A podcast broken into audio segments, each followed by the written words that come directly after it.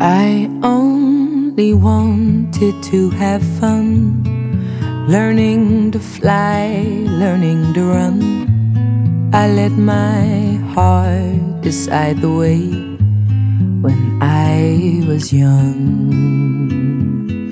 Deep down, I must have always known that this would be inevitable to earn my stripes, I'd have to pay